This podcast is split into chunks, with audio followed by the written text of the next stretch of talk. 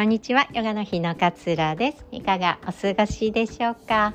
え今日のお話は傷を癒したいなら書いてみてというお話をこうシェアしたいなと思います私もよくこのポッドキャストでねジャーナリングの話をしたりジャーナリングの講座もね実際にこうやっていたりするんですけれども書くことってすっごいパワーがあることなんですよね。でも今書くことって結構減ってきていてやっぱあの携帯でこう書いてしまったりねパソコン使ってっていうのが多かったりするのでペンと紙を使って書くっていう作業ってどんどんこう日常生活から減ってきているかなって思うんですよね。でもね書くことって本当に傷が癒される作業だなって思ったんですよ。えー、ちょっと私のねもう本当に生々しい実例をお話しするのでちょっと恥ずかしいですけど私はなんか母との関係がこううまくいってないというか、まあ、仲が良くないんですよね昔から。なのでこうちゃんと程よい距離を置いて付き合わないとお互いこう喧嘩したり言い争いになっちゃうみたいなことが、えー、あるので、まあ、特にこれ大人になってからなんですけどねあるので自分の中でも結構こう距離感みたいなのを気をつけて、えー、生きているところがあるんですよね。で娘が生まれてから、ね、娘がじじばあば好きだから、まあ、実家に帰りたいとかっていうことは結構多かったのでその今までは結構ね あの子供がいなければ本当半1年に2回とかね帰ってればよかったものを、まあ、頻繁にやっぱ帰るっていうことが増えてきたんですよね。でこの間も3連休の時に、えー、実家に帰ってたんですけれども、まあ、そこでねちょっとこう喧嘩が勃発したんですよ。であのー、まあ、私の子供のまの、あ、教育についてこうすごく口を挟んできたんですね。でよくよく聞くとなんかテレビでね 東京は結構受験させることがすごく多いみたいなもう受験社会だみたいなことをあの見聞きしたようでなんかもっと習い事を習わせた方がいいっていうふうに言ってきたんですよね。で私もどこかではねもうちょっと習い事やらせようかなとかって思ったんだ思ってたんですけれども、まあ、子供がやりたがらないから まあやりたがらないの無理にやらせてもなっていうふうな思いがあったんですね。なんかそういうふうに伝えたらでもやってみなきゃ分かんないじゃないと興味があるかないかなんてでそれをやらせてあげるのが親の務めなんだからなんかあのちゃんとやらせてあげなさいみたいな なんか風に言われたことがすごくこう私の今の言い方でもなんかこうって言ってると思うんですけどなんか引っかかったんですよ。でえ？っと思っていやもうあなたの子育て終わってるでしょって私は思ったんですよだって自分の子供じゃないじゃんっていうふうに思ってしまってもうすごいイライラしちゃったんですよね。で最後に「まああなたは私の言うことなんて何一つ聞かないと思うけどね」っていう風なこう捨て台詞を言われてもうすっごくなんか自分の気持ちがもやもやもやもやもやもやしたんですよ。もうたまらなくなっちゃって。で怒りもそうだったしなんかこう虚しさとか悲しみみたいな感情もこう出てきてなんかもうちょっと泣きそうになるぐらいすごく傷ついたんですよね。でその日の夜にジャーナリングをしたんですよ。もうこれちょっと抱えきれないと。もう抱えたまま明日も泊まる予定なのにこう乗り切れないっていうふうに思ったんですよね。で自分一人だったらもうふてくされてもう帰るねって言って帰っちゃったと思うんですけど、まあ、子供がいたのでそれもできなくてね子供に嫌な思いさせるのも嫌だったからぐっとこう耐えたんだけれどもあこの思い持ったまま明日一日過ごせないって思ったんですよね。でこう書き出していくともうすごくモヤモヤすごくムカムカするなんであんな言い方をされなければならないんだなんで私の子育てにあの人はいちいち違反するんだとかっていう風にもうね汚い言葉ですよ本当にうわーって書き殴ったんですよね。したらいろいろ過去に言われたこととかも自分の中でどんどん蘇ってくるんですよ。なんか例えば子供がゲームに負けて4人でゲームしていたんだけれどもゲームに負けて大泣きしたんですよ時短だ踏んだんですよもうやだみたいな風に。でなんかそれを見たうちの母がちょっとわがままに育てすぎだみたいな風に言ったんですね。でうち一人っ子だから一人っ子だからこういう風になるんだみたいなことをこう言われたのがもうブワーって思い出されてきてちょっと前の話なのにもうそのことについてもこう封印していたものをもう うわーっと扉を開けてバーって出させるようにもうひたすら書いたんですよ。なんであんなこと言われなきゃいけないんだいけないんだってもうムカつく悲しいもう涙流しながら書いたんですよね。でねこう書いて書いて書いても汚い言葉たくさん書いて書いてわーってもうどうだろう6ページぐらいもう乱雑な文字で ノートに書き切ったんですよね。でふーっと書き切ってふーっとなんか自分でため息をついてねこう間を持たせたんですよ。書き切ってまあすっきりしたっていうのもあったからふーみたいな時間を置いたんですよね。でそしたら自分の頭の中にふと湧いてきたワードがあって私は否定されるのが嫌なんだと自分の子育てについてとか自分の子どものやり方に教育の仕方についてなんでいちいちあの人は否定をするんだろうあ否定されるのが私はすごく嫌なんだって思ったんですね。そう否定されるのって誰でも嫌じゃないですか 自分はこう思うってことに否定されることってすごく嫌じゃないですか。であ嫌なんだよ否定されるのが嫌なんだよなって思ったんですけどふとねいや私が否定してるんだって思ったんですよ。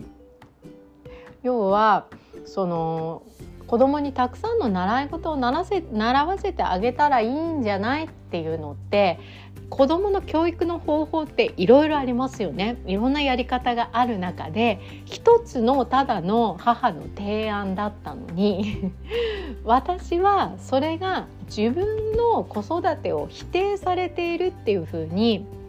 こう受け止めちゃったんですよね。その後のやり取りであの習わい事をやらせてあげるのは親の務めなんだからしっかりしなさいみたいなふうに言われたことに対してあ私がいけないんだっていうふうにこう受け止めちゃったんですよ。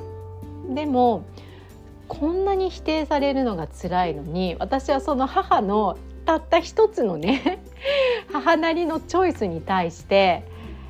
めちゃくちゃ否定している自分に気づいたんですよね。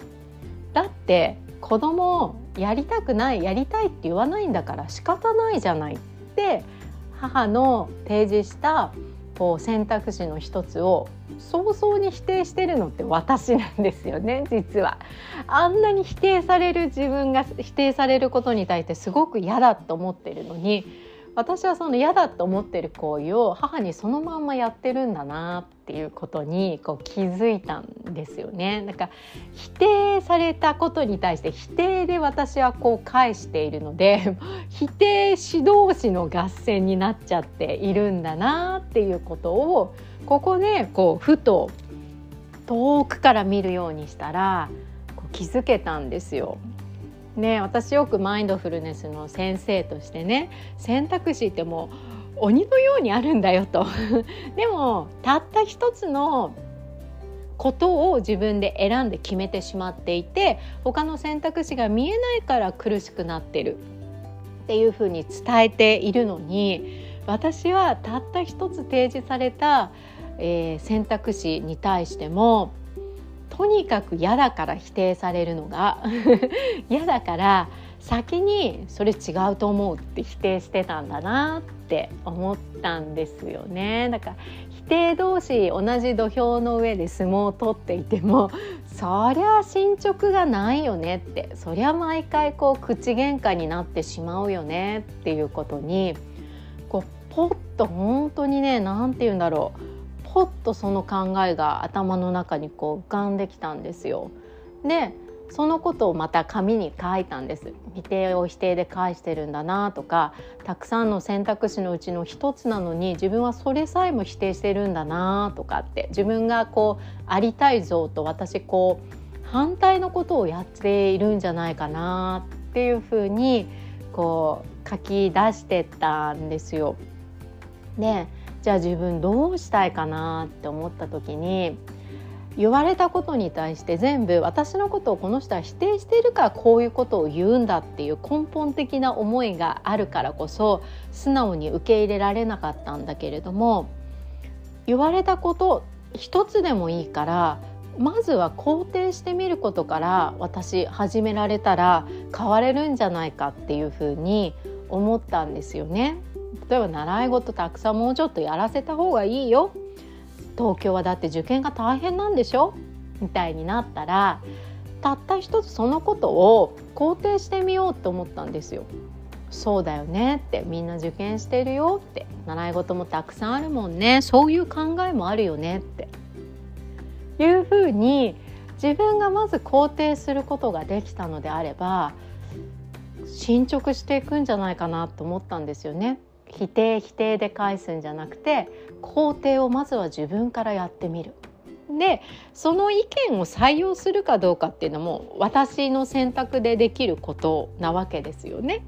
結局こうあのそういう意見もあるよねって言ってその意見を採用して習い事を習わせるのか採用しないのかっていうのは自分で決められるのだとしたらまずは意見だけでも肯定してみようっていう風なこう気持ちになれたんですよそしたらねなんかもうすごくイライライライラモヤモヤモヤモヤ悲しみとか怒りとかいろんな感情があったのがストーンってこう落ち着いたんですよね。私が多くあるたくさんある選択肢のうちの一つを母が言ってきたんだだったらそうだよねそういう意見もあるよねこういう意見もあるしああいう意見もあるしその意見もあるよねっていうふうにたった一個肯定することから次回ね あの行った時は始めようっていうふうに思えたんですよ。これってねもう本当にね自分の思いをもうね本当私のノート見ない方がいいと思いますすごく マインドフルのね綺麗なクリーンな話をしている先生がこんなドロドロなんだって多分驚かれるんじゃないかっていうぐらいもうすっごいドロドロのことを書いてるんですよ私はね。そうでもこうやって書いて書いて書いて書き出して自分が何でそう思ってるんだろうか。自分の今感じてることって何なんだろうか。っていうこと。を全部全部全部書き出したからこそ一回外に出したからこそ考えるスペースが生まれてそのポッと肯定してみようかっていう考えが生まれたんだなっていうふうに思ったんですよね。そうだからぜひねあの書くことを私は心からこう推奨しています。ね、私の個人セッションとか受けていただいている方はね結構ジャーナリングも個人的にこう取り入れてくださっている方が多くてあのすごく変化を感じてくださっている方が多いんですよ。でじゃあいざ書くとなったら何書いたらいいのとかっていうふうにブレーキがかかると思うんですけれどもこんな感じでね私みたいにあの毎日書かなくてもいいのでなんか引っかかったことなんかイライラしすごくしてしまったことなんか悲しく感じてしまったことここのタイミングでは是非書いてもらいたいんですよ。で見たくない感情もあるんだけれどもドロドロしてるしねでも見ることによって新しい考え方が初めて生まれてくるので見ることをこう恐れるよりも新しい選択肢が待っているっていうワクワクの方をぜひ選択して、やってみていただければななんていうふうに思っています。ちょっと熱く語ってしまいましたが あのノートとペンはどなたでもお家にあると思うのでぜひ自分の感情を書くっていう練習をねえー、していただくと私みたいなこういう気づきがね、えー、見えてくることが多くてでその気づきはきっとあなたを楽にしてくれるもの。であると私は信じております。ぜひねやってみてください。ジャーナリングの講座もねまた4月ぐらいにやろうかななんていうふうに思っておりますので楽しみに待っていてください。あと今募集している人間関係マインドフルな人間関係を築く5ステップスあと数名、えー、入れますのでぜひ気になっている方は、えー、チェックしてみてくださいアーカイブ受講も OK としましたあと質問でねあの質問ができるのかとかこういう悩みがあるんだけれどもそれに対して答えてくれますかっていうご質問もあったんですけれどもあの申し込み時に、えー、事前に聞きたいことがあれば書いてくださいっていう項目を設けておりますのでそこに「こんな時はどういうふうにすればいいですか?」みたいなね質問があったらそこに記載していただければ講座内でフォローさせていただきます。もちろん匿名でフォローさせていただきますので是非気軽にね記載していただければ嬉しいです。では今日もあなたらしい穏やかな一日をどうぞお過ごしください。さようなら。